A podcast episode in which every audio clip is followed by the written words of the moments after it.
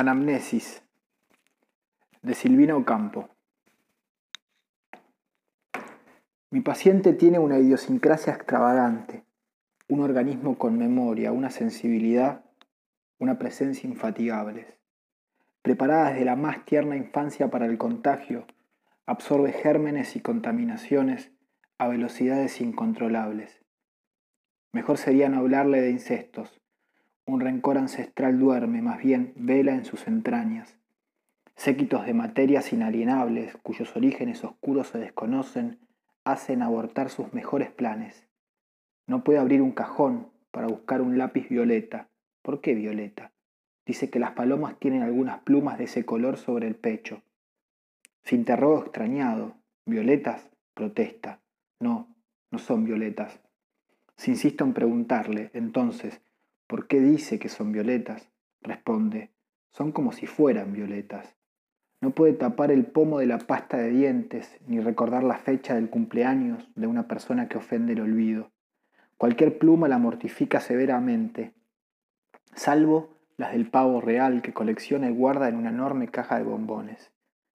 El incumplimiento variado de sucesivos suicidios, saltos en el abismo, venenos, tajos en las venas, tiros en el abdomen, modifican el esquema interior de su esqueleto. Quien no la oyó reír no conoce la emoción de su fragilidad capilar. Una aguja viajó por su cuerpo durante muchas horas. Antes de llegar al pecho se detuvo, con un brillo helado cambió de rumbo y se clavó sobre la rosa artificial que sostenía en ese momento la mano delicada de mi paciente creyendo que formaba parte de la mano. Amó hasta el delirio una voz, una mirada detrás de un vidrio, sin otros aditamentos. Una frase que una persona jamás llegó a decir, pero que tal vez habría pensado sin expresarla, con un leve suspiro pensando en otras cosas. Teme la jiba de la ancianidad, el insomnio de la hipertensión en los espejos de tres cuerpos, presiente la incongruencia de los espasmos abdominales, el servilismo del riñón flotante en la epidermis, de una fotografía de pasaporte que no fue aceptada en el Departamento Central de Policía. El pelo sufre las más extremas transformaciones. De noche sobre la almohada suena como la cuerda de un arpa. Pasa del rosa al verde asomado a la ventana del día eléctrico, estremece a quien lo toca. He oído decir a mi paciente que adopta voz de nena y a veces hasta de laucha para narrar su sensibilidad. Mi pelo tiene orejitas, tiene también ojos, como la cola del pavo real. Teme ver a una persona que, desea ver con ansias, en cambio se apresura a ver a las que le son desagradables, como usted. Un hombre que la mira mata a mi paciente. Un perro que la sigue la esclaviza. Un niño que la busca la obnubila, un durazno maduro la hipnotiza. Una tumbergia en flor la vuelve loca. Convendría no perturbarla, Transcribo nuestro diálogo. Los médicos me nutren de enfermedades numerosas para distraerme de las mías. Los caramelos sirven para esos fines. Me convidan con microbios seleccionados porque me creen golosa y no quiero defraudarlos. Yo le interrumpo. ¿Defraudar a quién? ¿A los caramelos o a los médicos? A esta pregunta capciosa invariablemente contesta. A los caramelos, porque los médicos no existen. Llego a una triste conclusión.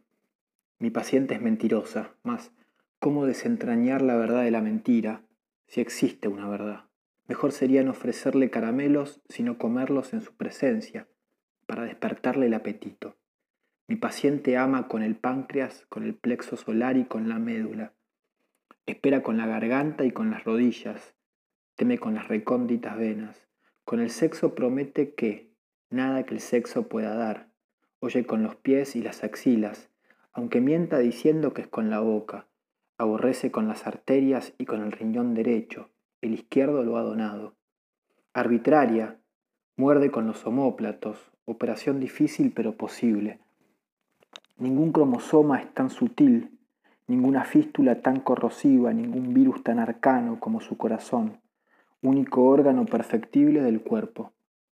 Tuvo relaciones íntimas con tres estafilococos dorados sobre almohadones de damasco amarillo.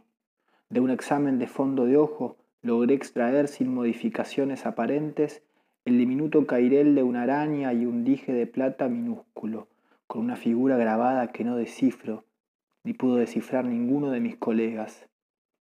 Irritadas amebas, prestigiosos virus le anularon insustituibles años que ningún médico por competente que sea le devolvió. Los movimientos del colon dibujaron graciosas figuras televisadas en blanco y negro parecidas al fondo del mar. En cada ser está el universo, exclamó con indiferencia. Sus excrementos olieron a jazmín, cosa que no es frecuente, aunque el jazmín llegue a tener olor a excremento. Masticó lentamente en un cerebro ilusorio los nombres propios que molestan la memoria de cualquier ser humano capaz de escribir una palabra sobre un papel de seda. Huyó del escorbuto y del carbuncio con las alas que da el tiempo. Huyó de la malaria en sucesivas reencarnaciones sin contar la viruela, la lepra y la fiebre amarilla que buscó entre las rosas de un jardín oriental en las orillas crecientes de la putrefacción. Y todo eso para seguir viviendo, muriendo, ignorando a veces que la voluntad del alma es una sola. Heredó la barriga de una ninfa de bronce que sostenía una antorcha para iluminar el descanso antiguo de una escalera, los celos incontenibles de la cocinera por toda voz telefónica, la aguda vista de la bordadora que hacía las veces de institutriz francesa, el remolino de la ceja derecha en un retrato del tatarabuelo, la afición por los caramelos ácidos del consabido portero, que le enseñó a jugar al truco a los cinco años con naipes húmedos y bolitas de vidrio, la agilidad de la tía Clorinda que era capaz de treparse una palmera para juntar huevos de burraca o de paloma a la hora de la siesta. Heredó, y esto parece una utopía, el cutis de las magnolias que en los floreros daban con su perfume dolor de cabeza para el resto del día. Heredó con toda reserva el ímpetu avasallador de algunos adornos encerrados en la vitrina de una sala, un tigre de marfil rodeado por una serpiente con flores perversas. Heredó la belleza, quisiera saber de quién. Ella dice que la heredó de un plato sopero, donde, donde en el fondo de la sopa de tapioca brillaba siempre Diana Cazadora. De las consecutivas mañanas de primavera, la mentira de un gato la entrega aparente de sí misma a cualquiera o a nadie, de Narciso en un libro de mitología, amarse por sobre todas las cosas, heredó de Lebrel la elasticidad y la dulzura, el color de los dientes y de la lengua, y ese apetito incontenible frente a cualquier plato de carne condimentada.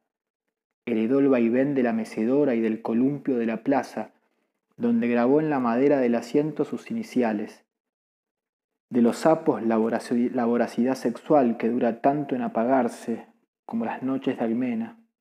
Aunque nunca trabajó en un circo de contorsionista, como era su vocación, sus articulaciones tan flojas podrían desmembrarse, lo he comprobado, en pocos minutos, sin instrumentos quirúrgicos ni la habilidad técnica que ya he olvidado, pero que inspiraba la admiración de mis condiscípulos.